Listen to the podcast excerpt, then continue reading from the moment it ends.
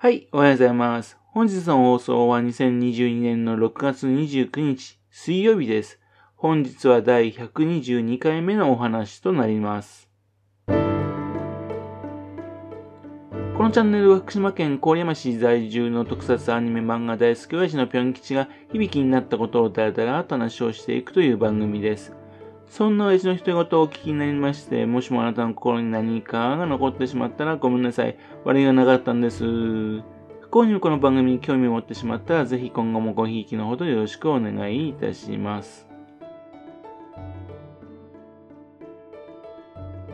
昨日ですけどね、あの、岡敏夫さん、ね、あの、小野町出身で、郡山市で育って、ね、そして名作詞家になった方なんですが、この方がですね、あの、アニソンにね、非常に関係する人なんだよという話をいたしました。というわけで、今回はですね、岡敏夫さんがどんな風な歌をね、作詞されてきたのかっていう話をしていきたいと思ってます。高原列車が行くだとかね、高校3年生などね、まあそういったあの、一般の歌のイメージが多い岡敏夫さんですけどもね、子供向けの歌としてはですね、いろんな歌をね、作ってらっしゃってたんですね。まず、アニメソングではないですけどね、1962年にですね、テナモンやサンド傘っていう非常にヒットしたドラマがありましたも、その中に登場する陳年さん、白木稔さんですね。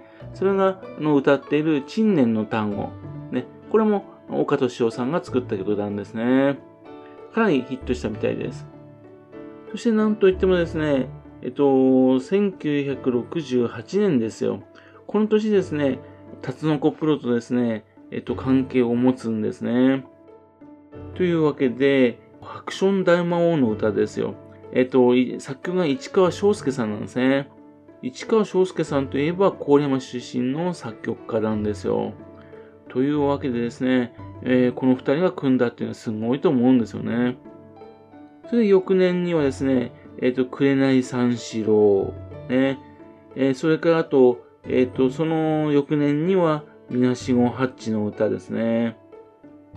それから、えっ、と、そのさらに翌年、1971年にはですね、えっと、アニメンタリー決断っていうですね、なかなか再放送されないね、アニメーションがあるんですが、その歌をね、作詞されてます。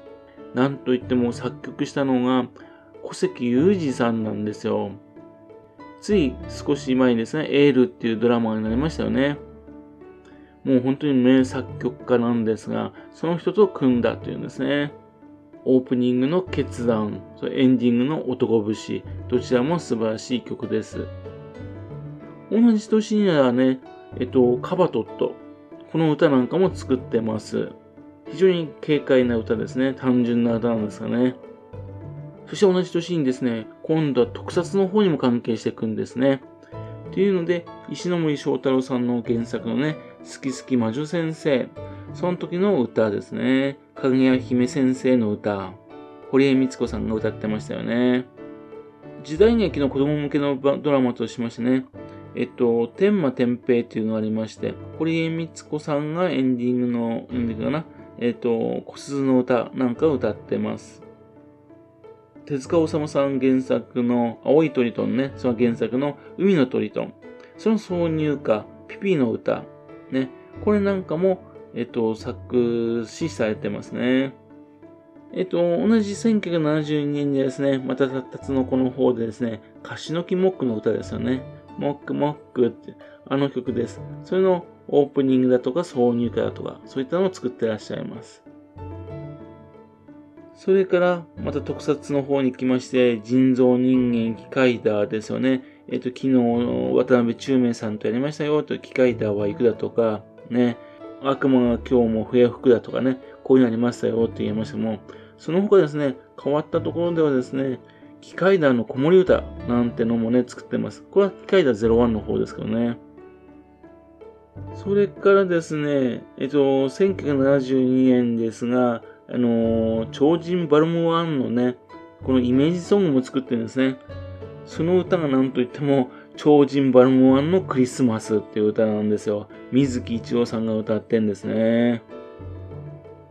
それからあと、1973年になりますと、ケロッコデメタンですね。はい、タツノコプロです。堀江光子さんが歌ういい曲ですよね。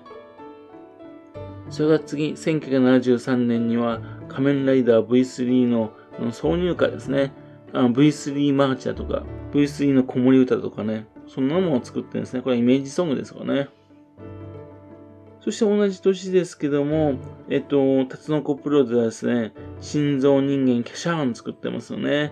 キャシャーンマーチとかね、キャキャシャーンアクションとかね、そういうのを作ってます。それからですね、あのー、岡敏夫の名前じゃなくてね、別なペンネームでね、作詞も実を言うとしてるんですね。作ってるのはですね、魔女っ子めぐちゃんのエンディングです。一人ぼっちのメグ。1974年、4年です。それは非常にマイナーな、あのー、テレビアニメですが、少年徳川家康。このオープニング、エンディングのやつも、えっと、岡敏夫さんが携わってます。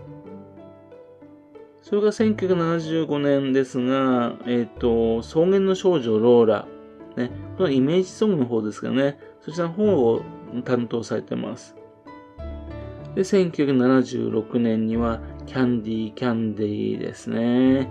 そちらの方の、まあ、イメージソングっていうかね、挿入歌みたいな、そういったやつが担当されてます。あと、えっと、これはドラマとかになってなかったと思うんですが、えっと、CM でね、人気だった、えっと、ミクロマンですね。それのイメージソングでね、水木一郎さんが歌う、えっと、小さな巨人ミクロマンだとかね、そのままミクロマンだとか、そういった曲も作ってます。そしてまたタツノコに戻りまして、1977年には風船少女テンプルちゃん。ね。というんで、そちらの方の歌の作詞もされてますね。そして、1979年には小林亜生さんと組みまして、そして歌うのは佐々木勲さん。ね。えっ、ー、と、科学忍者隊ガッチャマンファイターですね。こちらの方の歌の作詞されてます。で、その翌年にはですね、おじゃまんが山田くんのエンディングの方ですね。っていうんで、それをちょっといろいろ変わっていったんですが、いろいろ作ってるんですが、お邪魔犬の歌だとか、お邪魔虫の歌だとか、お寺の和尚さんだとかね、こんな風な歌も作詞されてます。そして、私の大好きな、えっ、ー、と、また、タツノコプロに戻りまして、とんでも戦士ムテキング。そちらの方のエンディング、昨日やりました、俺たちは黒田子ブラザーズ、渡辺中明さんと組んでやったやつですね。それからですね、この当時ですけども、えっと、2時間ぐらいのね、あテレビアニメがあったんですね。子供向けのね、スペシャルな感じで。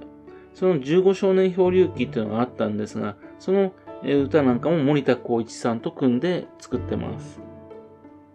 そして1983年には、えっと、ベムメムハンター古典具天丸っていう作品があって、そちらの方、小林亜生さんと一緒に天丸の子守歌とかそういうのを作ってます。挿入歌ですけどね。